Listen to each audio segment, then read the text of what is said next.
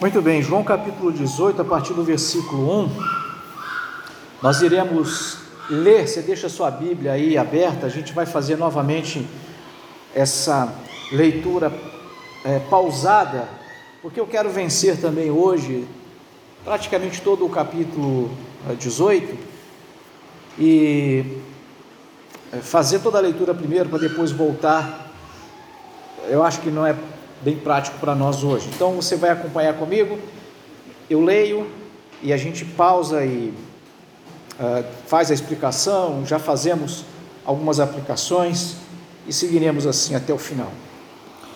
É, o capítulo 18 do Evangelho de João, ele é um resumo da prisão, julgamento e sentença de Jesus. Por isso, como tal, tem muitos detalhes que o que nós chamamos de evangelhos sinóticos Mar, Mateus, Marcos e Lucas, são deixados de lado. João não entrou em muitos detalhes como os outros entraram. Ele está fazendo aqui um resumo. Jesus sai a, da, daquele local onde era realizada, onde foi realizada a ceia. Jesus vai para o Getsemane. Ali Jesus vai ser preso, vai ser levado é, primeiro no chamado de tribunal judaico, das autoridades judaicas. Imediatamente ele vai ser levado para Pilatos, há um julgamento extremamente rápido.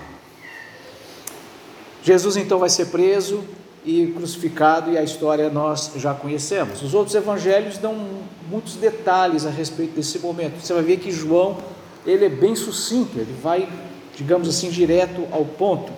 Então, a partir do verso 1 diz assim: Depois de dizer isso, Jesus saiu juntamente com seus discípulos para o outro lado do ribeiro de Cedron, onde havia um jardim, e ali entrou com eles. Judas, o traidor, também conhecia aquele lugar, porque Jesus muitas vezes havia se reunido ali com seus discípulos. Tendo, pois, Judas recebido escolta e alguns guardas da parte dos principais sacerdotes e fariseus, chegou a esse lugar com lanternas, tochas e armas. Então Jesus, sabendo de tudo o que ia acontecer com ele, adiantou-se e perguntou-lhes: A quem vocês estão procurando? Até aqui, a gente, como eu disse, vamos caminhar em partes. Jesus, veja que João aqui já ele vai omitir aquela oração que Jesus faz e os apóstolos Pedro, João e Tiago lá estão dormindo. É, Jesus, é, aqui é obtido aquela frase, né, se possível, passa de mim esse cálice, o suor se transformando em, ou, né, suando sangue. Ele omite isso, então você veja que ele já foi diretamente, é, já para o momento da prisão em si. Certamente Judas já sabia da rotina de Jesus.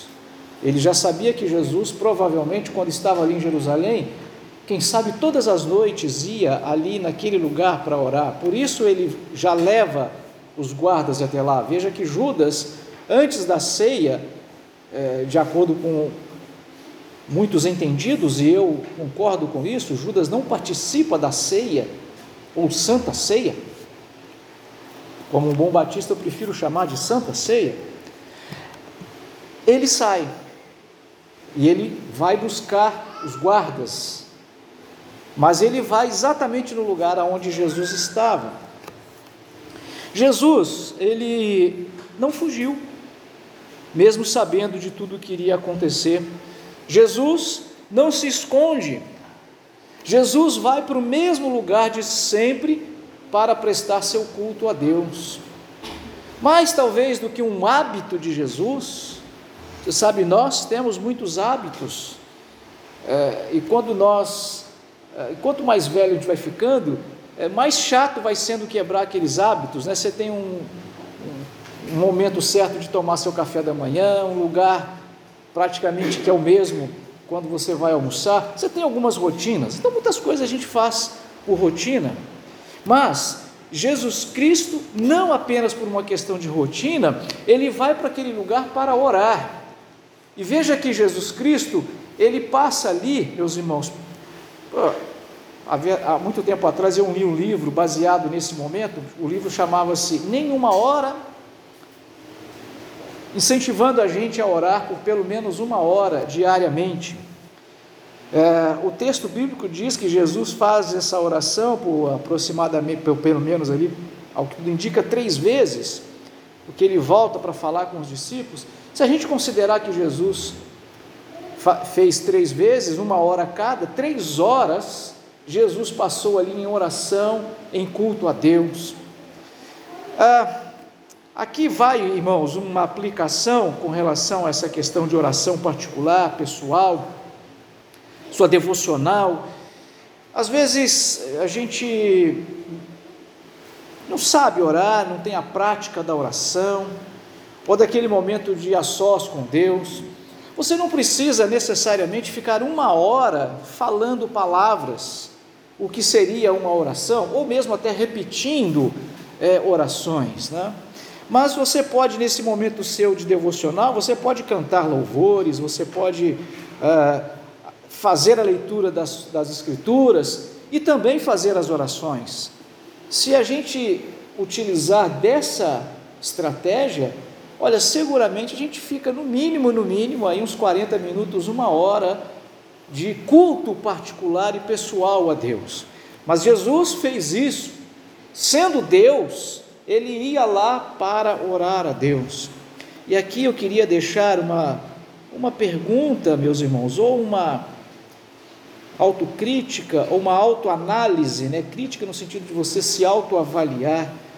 Quantas vezes, ao menor sinal de desconforto, nós não abandonamos a missão? nós não abandonamos o culto, nós não abandonamos a adoração. Jesus estava profundamente afligido, ele já sabia de antemão de todos os terrores pelos quais ele iria passar, mas ele não deixou de fazer aquilo que ele sempre fazia, ele foi até aquele lugar onde era um lugar de culto, de adoração. Quantas vezes nas menores dificuldades, meus irmãos, a gente se afasta. Uma coisa muito emblemática, e eu peço que o Espírito Santo me ajude, é, traduzindo as palavras no seu coração, a sua mente, porque muitas das vezes a gente fala as coisas erradas. Né? Uma situação muito delicada é a situação de doença, de enfermidades. Como eu poderia criticar alguém que não participa do culto porque ficou doente? Meu Deus, seria muita insensibilidade é, a gente fazer um tipo de situação como essa.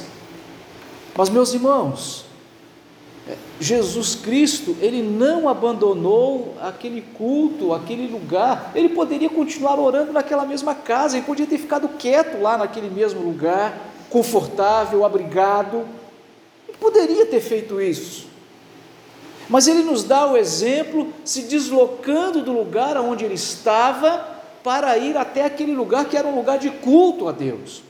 Era como se fosse domingo, 19 horas. É inconcebível um membro da Igreja Batista Bethesda, pode ter Covid, pode ter é, final de Copa do Mundo. Ah, aliás, ano passado nós fizemos isso. Não teria problema nenhum, em vez da gente realizar um culto às 19, realizar o culto às 17 ou realizar o culto às 22. Qual o problema? Onde na Bíblia está dizendo que tem que ser domingo, sete horas da noite, senão Deus não recebe culto? Não, não tem isso, é um exagero. Mas nós não mudamos data nem horário de, é, de, de culto, eu lembro, acho que na última Copa, por uma questão de princípio. E eu sei que muitos outros mudaram é, essas questões. Mas por uma questão de princípio, qual é o princípio? Deus é mais importante para nós, o culto a Deus é mais importante para nós do que qualquer outra coisa nesse mundo. E tem que ser, meus irmãos, mais importante do que qualquer outra coisa, seja inclusive a minha própria saúde, a minha própria integridade física. E eu louvo a Deus. E eu peço, meus irmãos, com toda a humildade, e você não imagina o medo que é dizer o que eu vou dizer. Mas eu louvo a Deus. Nenhum de nós foi acometido até agora pelos, pela situação tão terrível que é essa Covid, essa Xing Ling 19, como às vezes eu costumo dizer.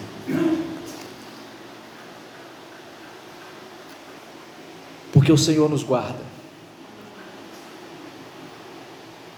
Nós não abrimos mão de um princípio, meus irmãos, de estar aqui cultuando a Deus, glorificando ao Senhor, mesmo correndo risco. Mesmo correndo riscos. E nós sabemos dos riscos. E nunca, praticamente eu tenho gravada todas as mensagens. Você pode pesquisar, pode buscar.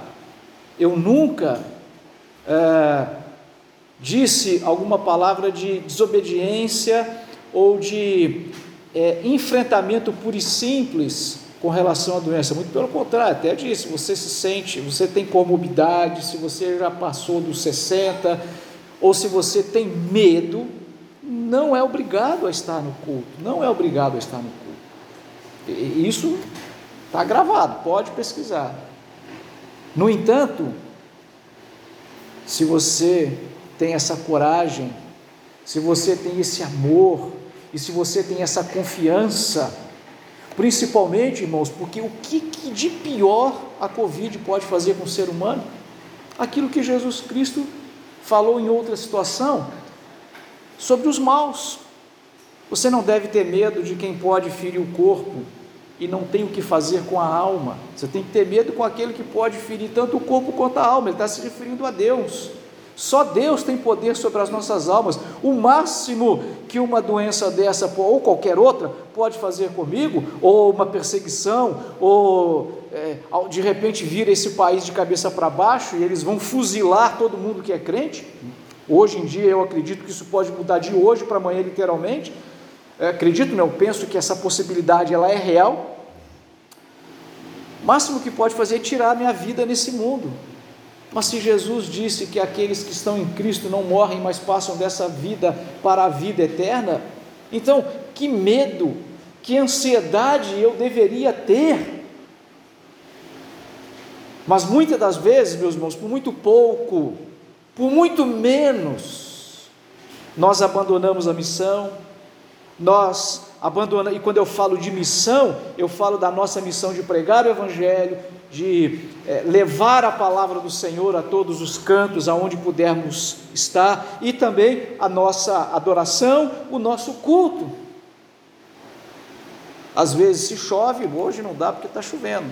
Se faz frio, hoje não dá porque está fazendo frio, e assim por diante. E o exemplo que nós temos em Cristo aqui, ele sabia que ia até aquele lugar e que Satanás estaria ali. É, digamos assim, é, possuindo né, aqueles algozes que o levariam para a crucificação. Mas vamos seguir, meus irmãos. A gente poderia falar muito sobre isso, mas eu quero adiantar. A partir do versículo 5 continua: Eles então responderam a Jesus o Nazareno. É, desculpe, eles, eles responderam a Jesus o Nazareno. Então Jesus lhes disse: Eu sou. Talvez a sua tradução está sou eu. Mas aqui ele falou eu sou. Aquele mesmo eu sou lá de Gênesis. O eu sou. Ora, Judas o traidor também estava com eles. Quando Jesus lhes disse: Eu sou, recuaram e caíram por terra. Jesus de novo lhes perguntou: A quem vocês estão procurando? Responderam: A Jesus o Nazareno.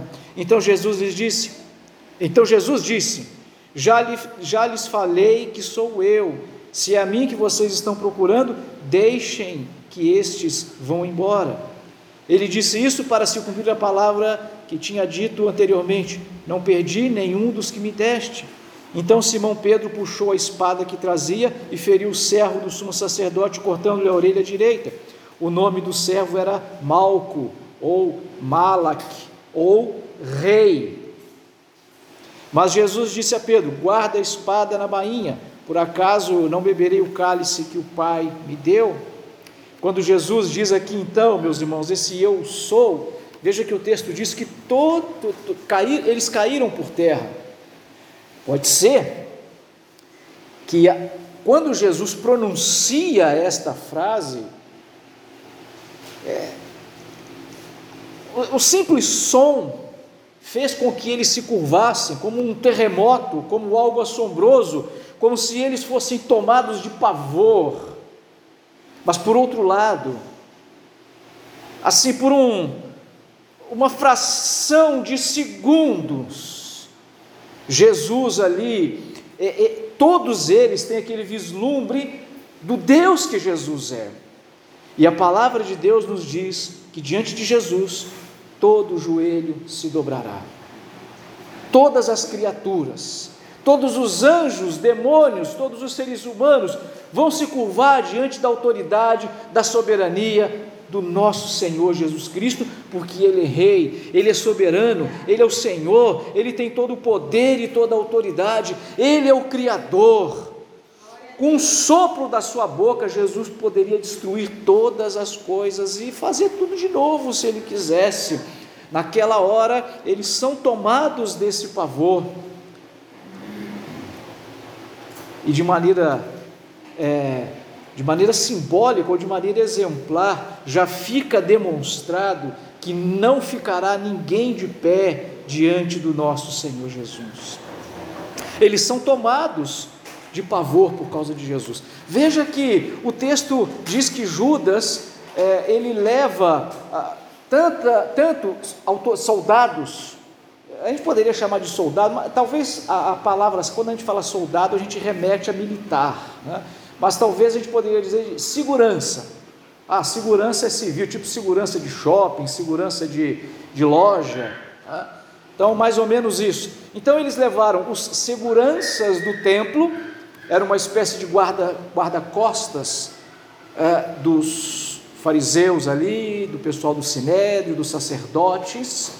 Eram, digamos assim, pessoas treinadas em segurança e respondiam diretamente aos sacerdotes. E também levaram guardas romanos. Aí talvez eu poderia comparar com os militares, armados, com as armas. E por que que eles fizeram isso? Aí a gente fica pensando, poxa vida, mas por que? E eles perguntam: cadê Jesus? Quem é Jesus? A gente veio procurar Jesus, mas será que Jesus era um desconhecido? Será que ninguém sabia quem? Será que Jesus era uma, um personagem que ninguém sabia? Quem? É claro que eles sabiam, mas meus irmãos, aqueles homens, todos eles estavam tomados de pavor porque eles sabiam que tudo o que Jesus já havia feito, inclusive que Jesus já havia trazido a, da morte um morto que já havia quatro dias que estava enterrado. Eles sabiam do poder sobrenatural que Jesus tinha, e mesmo assim foram lá com arminhas, como se aquelas arminhas pudessem fazer alguma coisa. Então, Jesus estava ali, é, aliás, eles estavam ali morrendo de medo de Jesus. E aí aquele medo, aquele medo como a gente sente medo de barata, como sente medo de rato, de cobra, né, de traficante, esse pavor, esse medo, penso aqui, pelo que o texto nos dá a indicação, de que aquelas pessoas estavam sentindo. Talvez até por isso eles caiam por terra, porque uh, quando Jesus fala, sou eu, aquele medo, né, aquela, aquela tensão, fez ali uma descarga emocional, sei lá, no cérebro deles e eles perderam as forças, as pernas, você já, você já caiu de medo, já, já aconteceu de você tropeçar de medo? Eu uma vez eu já senti um medo desses, fruto da minha própria cabeça, né? porque imaginei num lugar, você já eu imagino que todo mundo aqui já atravessou da banda do rio de um lado para o outro, né? daqui para lá. Imagino que todo mundo já tenha feito isso daí. Ali atrás daquela companhia de luz, tinha uma passagenzinha daqui da, do Cascalho para Beira Rio, que eu até utilizava muito. E tinha sempre um pedaço de madeira, que era só dar uma chuvinha, aquela madeira ia embora, mas como muita gente utilizava, alguém acabava colocando um outro pedaço de madeira ali. No interior de Minas, a gente chama aquilo, isso de pinguela. E eu morava num lugar que não tinha jeito. Ou eu atravessava a pinguela, ou eu ficava uh, na rua. Trabalhava de noite, eu lembro uma vez, eu tinha 15 anos, 16 anos, 15 anos, exatamente, tinha 15 anos. Eu já tinha começado a trabalhar e trabalhava de cobrador de ônibus e o, chegava em casa, né, o ônibus parava de circular por volta de 11, quase meia-noite, aí eu tinha que voltar a pé para casa, porque não tinha mais ônibus, né? E nessa volta era mais ou menos uma hora de caminhada, uma hora da manhã, uma e meia da manhã que eu estava chegando em casa. Imagina, atravessando a cidade, era aproximadamente aí uns 4, 5 quilômetros de caminhada. E onde eu morava era literalmente no meio do mato mesmo. Uh, tinha que atravessar duas glebas de terra e a minha ficava na terceira gleba de terra. Era um enfim, não sei qual que é a sua noção de gleba de terra, mas imagine, era um espaço muito grande. Mato, mato mesmo, era mato fechado. E tinha que atravessar essa pinguela. E você imagina, eu voltava para casa sempre morrendo de medo de duas coisas: de bandidos, um assaltante, um traficante, alguma coisa, e de assombração. Porque o que mais se contava quando eu era criança eram histórias de assombração: mula sem cabeça, boitatá, essa coisa toda. Imagina, eu vinha tremendo, o coração vinha né, quase que saindo pela boca. E um dia, ah, chegando em casa, era uma lua cheia, aquela lua cheia que clareia bastante, mas não o suficiente para ser como uma luz do sol. Ela clareia, mas. E uma distância aproximadamente daqui até a casa ali fora ali, eu olhei, tinha que atravessar a pinguela, e andar mais uns 20 metros, eu vi uma pessoa sentada numa cadeira de rodas. Meus irmãos, eu quase desmaiei. Mas ou eu ficava ali na rua, ou eu passava. Não tinha outro jeito. E eu passei. E quando eu passei do lado da então cadeira de roda, velhinho sentado na cadeira de roda, eu senti literalmente o meu cabelo levantar. E depois que eu passei, eu saí numa desabalada carreira. E você imagina, as glebas de terra eram divididas por cerca de arame farpado e tinha aquele, é, é aquele passa-um, assim, quem é da roça sabe, né? Aquela, aquele Z que faz com, a, com, a, com, a, com arame farpado, que é para o gado não atravessar, porque o gado não faz essa dobra. Então eu tinha que passar aquilo ali. Imagina, meus irmãos, eu sei que eu pulei o negócio, eu não sei como, eu acho que nem é, esses atletas de salto em altura conseguiu saltar tão alto quanto eu saltei. E cheguei em casa, eu, desmoronei mesmo de medo.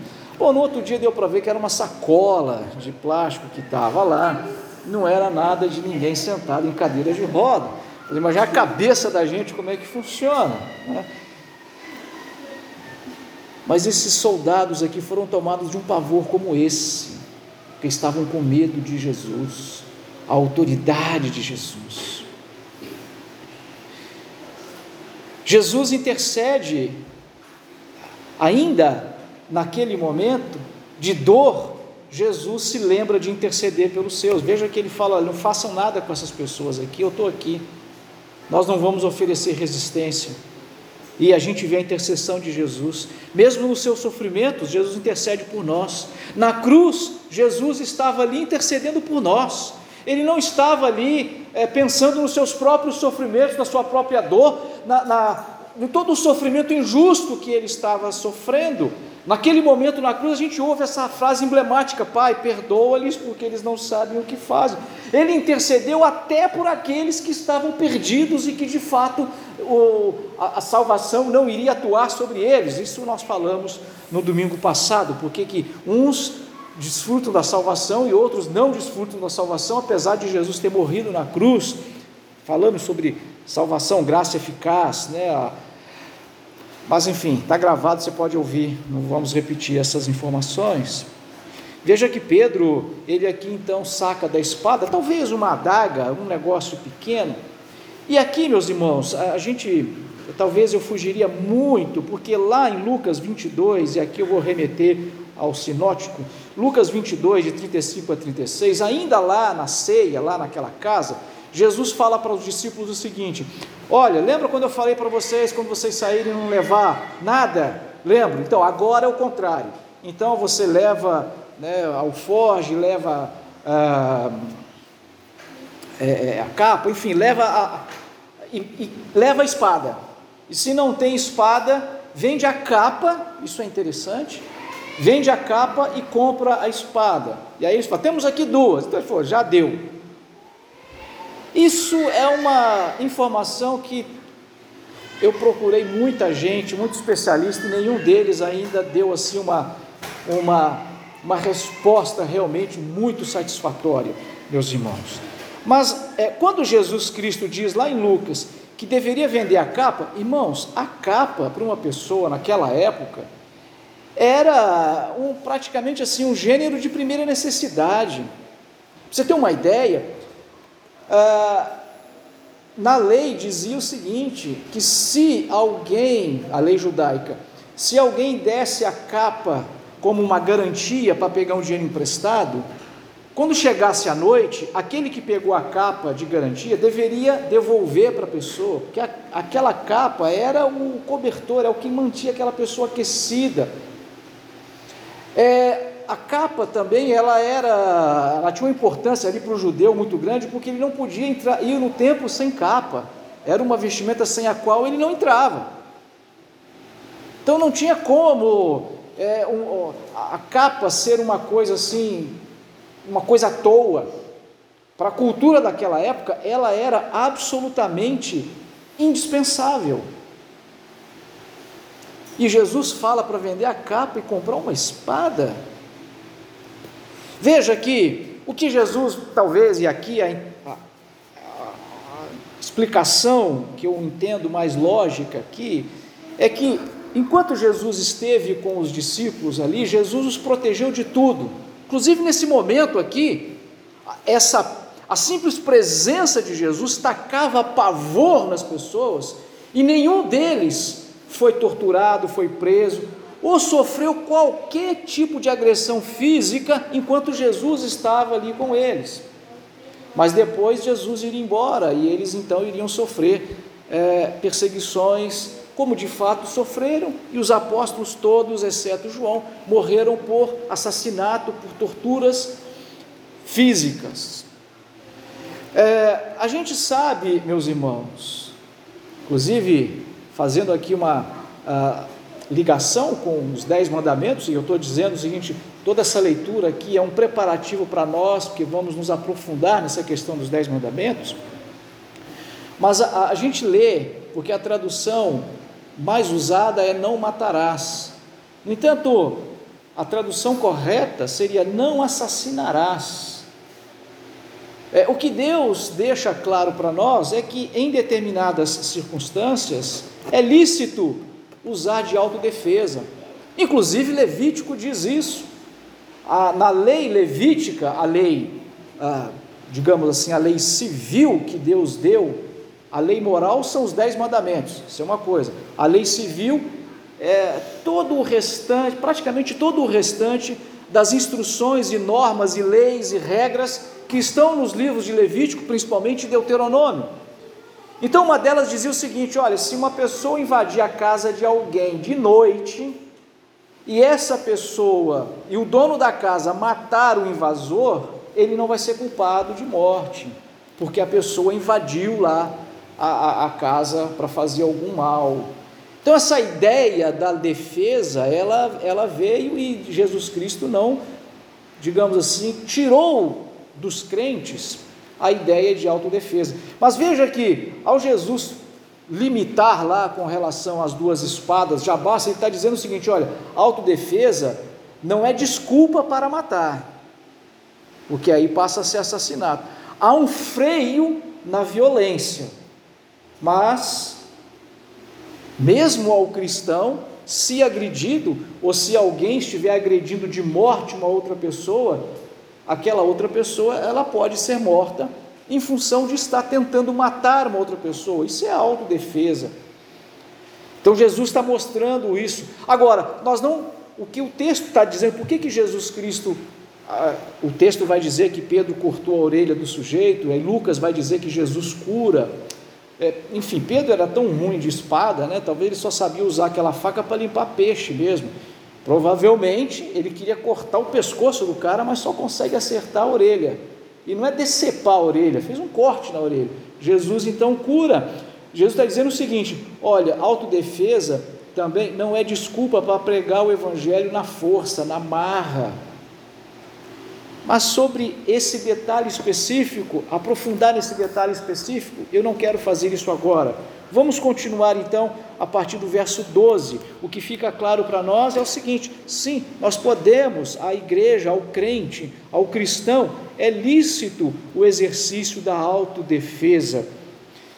Mas seguindo, assim a escolha, assim, desculpe, a escolta, o comandante, os guardas dos judeus prenderam Jesus e o amarraram. Então o levaram primeiramente Anás, sogro de Caifás, sumo sacerdote naquele ano. Ora, Caifás era quem havia declarado aos judeus ser conveniente morrer um homem pelo povo. Agora nós saltamos e vamos até o versículo 19.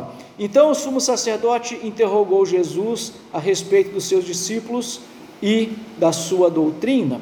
Jesus lhe respondeu: Eu tenho falado francamente ao mundo, sempre ensinei tanto na sinagoga como no templo, onde todos os judeus se reúnem e não disse nada em segredo. Por que o Senhor está me perguntando? Por que o Senhor está perguntando para mim?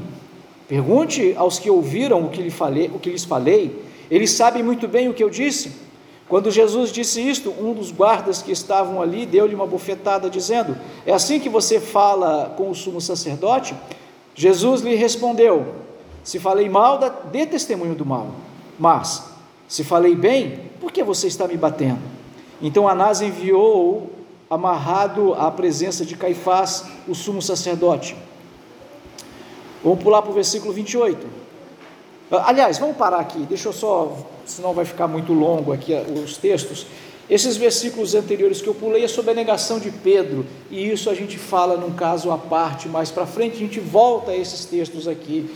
É, mas vamos nos ater aqui então a essas audiências é, condenatórias de Jesus. Eu queria ler, meus irmãos, para você um comentário que nós temos na Bíblia de Genebra acerca é, desse julgamento essas audiências que Jesus Cristo faz. Primeiro, a, gente vai ver que debaixo de muita injustiça, eles condenaram o justo. O julgamento que eles fazem estava totalmente fora da lei. É, a gente viu no texto aqui chamando Anás e Caifás de sumo sacerdote. Na verdade, é, o Anás ele é, tinha sido né, mais velho, por alguma razão deposto do seu posto de sumo sacerdote, e o genro dele, Caifás, é, assume. Então, eles continuaram chamando o Anás de sumo sacerdote, uma questão talvez até de respeito, assim como tem hoje né, o Papa é, de, efetivo e o Papa chamado emérito. Né? Papa na Igreja Católica só pode ter um, mas o outro não morreu, ele está vivo, então eles é, consideraram essa questão aí e chamar o outro ainda de Papa por um respeito, mas ele não é mais, ele já pediu renúncia, ele já não é mais, mas continuam chamando assim, só para a gente ter uma noção do que estava acontecendo lá nesse momento. Ah, Mateus, Marcos e Lucas referem a uma fase adicional diante do sinédrio, a julgar pela descrição das regras para o julgamento encontrado no Mishnah, documento judaico, né? de um, de, de um, de um, uns dois séculos depois, desculpa aqui os tropeços na leitura. Os procedimentos aqui foram marcados por sérias irregularidades e violações da lei judaica. O sinédrio não, poder, não podia reunir-se à noite. Primeiro erro deles, na lei dizia: aquele julgamento tem um horário para acontecer e não pode ser à noite. Eles se reuniram à noite, quebraram a lei. É, a pena de morte não podia ser declarada no mesmo dia do julgamento.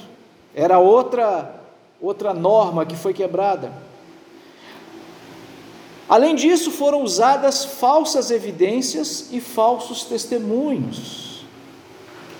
Jesus foi esbofeteado pelos guardas durante o julgamento.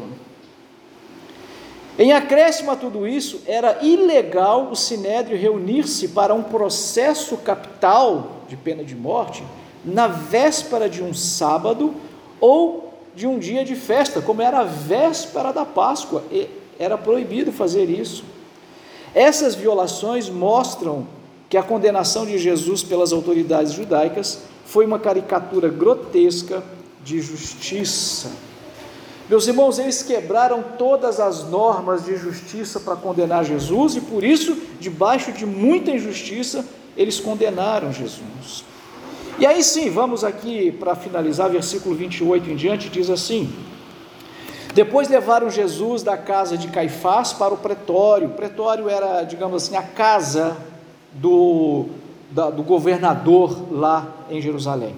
Era cedo de manhã, eles não entraram no pretório para não se contaminar, pois assim poder, poderiam comer a Páscoa. Olha que hipocrisia. Então Pilatos saiu para falar com eles e perguntou: Que acusação vocês trazem contra este homem? Eles responderam: Se este não fosse malfeitor, não o teríamos entregue ao Senhor. Então Pilatos disse: Leve-no daqui e julguem-no segundo a lei de vocês. Ao que os judeus responderam: Não nos é lícito matar ninguém. Isso aconteceu para que se cumprisse a palavra de Jesus, significando com que tipo de morte estava para morrer. Pilatos então entrou novamente no pretório, chamou Jesus e lhe perguntou: Você é o rei dos judeus? Jesus respondeu: Essa pergunta vem do Senhor mesmo ou foram outros que lhe falaram a meu respeito? Pilatos respondeu: Por acaso sou judeu? A sua própria gente e os principais sacerdotes é que o entregaram a mim. Que foi que você fez?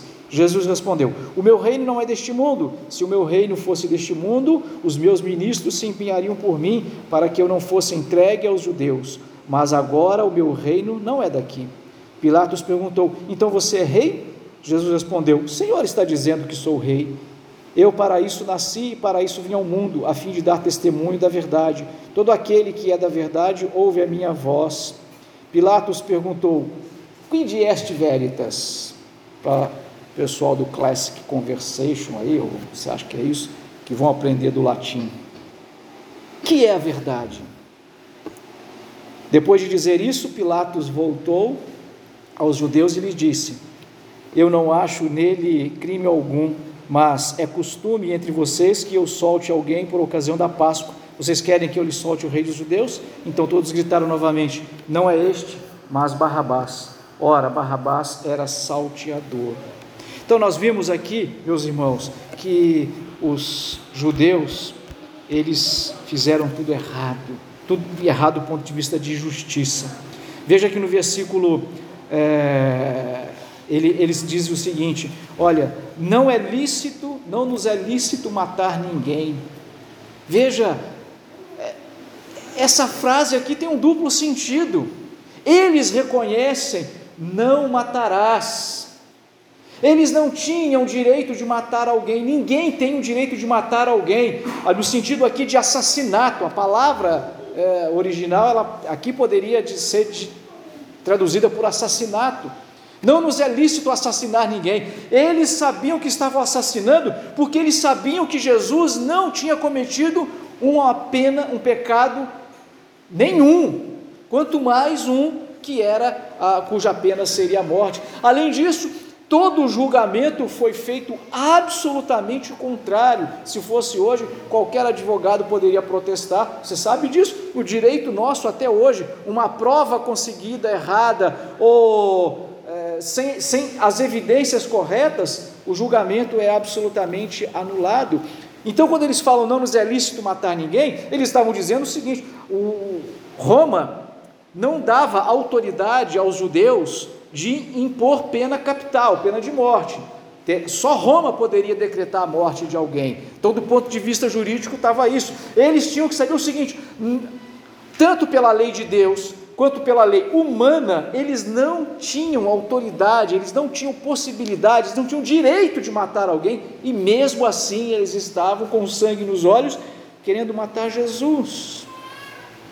Versículo 28, nós vemos então essa hipocrisia deles, porque o pretório era a casa de um gentio, e eles não entravam na casa de um gentio, porque senão não poderiam participar da Páscoa essa religiosidade fajuta, essa hipocrisia. E hoje, meus irmãos, como nós vemos hipocrisia, eu não sei é, você, mas é, desses últimos tempos, Deus tem me aberto os olhos para eu poder enxergar a hipocrisia de muita gente em muitos lugares, e de uma certa forma isso às vezes até me faz mal, porque eu não tenho poderes para poder mudar muita coisa, mas a gente enxerga hoje. Eu era.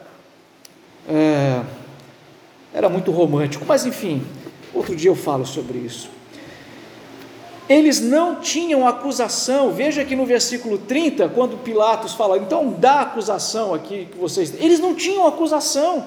Eles simplesmente oh, nós estamos dizendo que ele é bandido e pronto, acabou. Mas não é assim. Até hoje, se você for na delegacia e falar, olha, eu quero que prende alguém ali, o fulano, né? É, é, é o Josefo ali, prende ele. Por qual acusação? Não, eu estou falando que ele é bandido, então prende porque eu estou falando que ele é bandido. Isso não existe. Eles não tinham acusação diante do Império Romano, do, do direito romano, vamos chamar assim, aí direito romano lá daqueles tempos, de condenar Jesus, mas fizeram essa, essa forçação de barra. Pela lei judaica, eles tinham que a morte seria por apedrejamento, por isso que no verso 32, né, o texto diz: Isso aconteceu para que se cumprisse a palavra de Jesus, significando com que tipo de morte estava para morrer. Porque as próprias Escrituras e o próprio Jesus disse que, tempos atrás, ele seria crucificado, mas se ele fosse morto pelas leis judaicas, seria apedrejado. Então, por isso que ah, eles levam até Roma e se cumpre a própria palavra de Jesus, ou seja, Jesus não foi é, simplesmente do ponto de vista nosso, simplesmente assassinado, assassinado, mas ele se entregou por amor a mim, se entregou por amor a você, para pagar a Deus a dívida do nosso pecado. Para nós, o efeito da morte de Jesus é esse. Ele se entregou por mim, ele se entregou por você. Finalmente, meus irmãos, no versículo 33, a gente vê ali a, né, a graça, a sabedoria de Jesus, porque se diante de Pilatos ele dá um simples sim, Pilatos poderia prendê-lo, e aí sim, de acordo com Roma, por traição, você está se fazendo rei, rei do Império Romano, rei só tem um, o César. Aí ele poderia até ter sido condenado por traição a Roma, mas Jesus não responde a essa pergunta de Pilatos, porque Jesus não é rei desse mundo.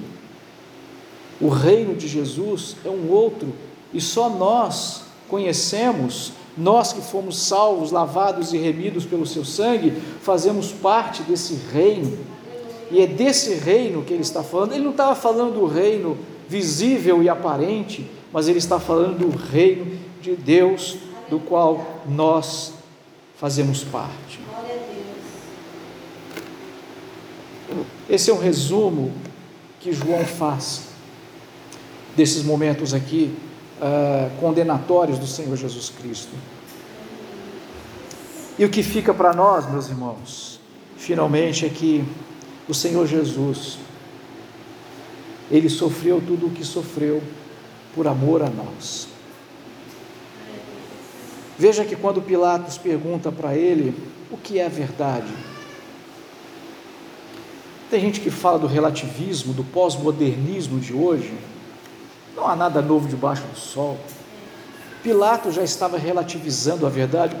O judeu tem a sua verdade, o romano tem a verdade dele. E cada um com a sua verdade, faz o que você quiser. A verdade, meus irmãos, não é uma ideologia. A verdade não é uma, é, um sistema de normas. A verdade não está nesse mundo das aparências, a verdade não está nesse mundo das sombras, a verdade não é uma coisa, é, a verdade não é um conceito, a verdade é uma pessoa. Veja que, do ponto de vista humano, de repente, a gente pode até sim se curvar a esse relativismo. Tem gente que acha que a vacina é a salvação, tem gente que acha que a vacina vai transformar em jacaré. E aí? Cada um tem a sua verdade, não dá para discutir isso daí. Você vê que estão batendo boca e vão continuar batendo boca até a coisa se esfriar. Ou então um matar o outro. Agora, desse mundo, esse mundo das sombras, esse mundo das aparências. Agora, do reino, do qual Jesus é o rei, a verdade é Ele próprio. Aleluia. Tem a verdade quem tem o Senhor. Conhece a verdade quem tem intimidade com Cristo. Conhece a verdade quem é nascido de novo. Conhece a verdade quem tem Jesus como Senhor. Conhece a verdade quem Jesus reina em seu coração. Você quer conhecer a verdade? Então entrega a sua vida a Jesus. Você quer conhecer a verdade? Tenha um relacionamento pessoal com Cristo. Reconhecendo que você é um pecador e que Jesus é o Senhor. Quando nós fazemos isso, nós não apenas conhecemos no sentido intelectual, mas nós participamos da verdade. Nós somos envolvidos pela verdade, porque Jesus Cristo disse: Eu sou a verdade. A verdade é Ele próprio, e não um conceito, uma ideologia, uma religião, um sistema de normas e regras. Não é a ciência e também não é o negacionismo que é a verdade. A verdade é Cristo. Que Deus nos ensine a ter esse encontro pessoal com a verdade. Oremos. Nosso Deus e Pai Celestial, te louvamos porque Jesus Cristo morreu pelos nossos pecados, sendo nós ainda pecadores terríveis. Se estivéssemos nesse dia aqui, talvez cometeríamos esse engano trágico de condenar inocente Jesus. Te louvamos porque Jesus morreu e sofreu por nós. Senhor, nos ajuda a te conhecer e prosseguir em conhecer a verdade. Que a tua graça seja conosco, que o teu amor encha os nossos corações e que o teu consolo nos dê o conforto em todos os nossos momentos de vida. Em nome de Jesus. Amém.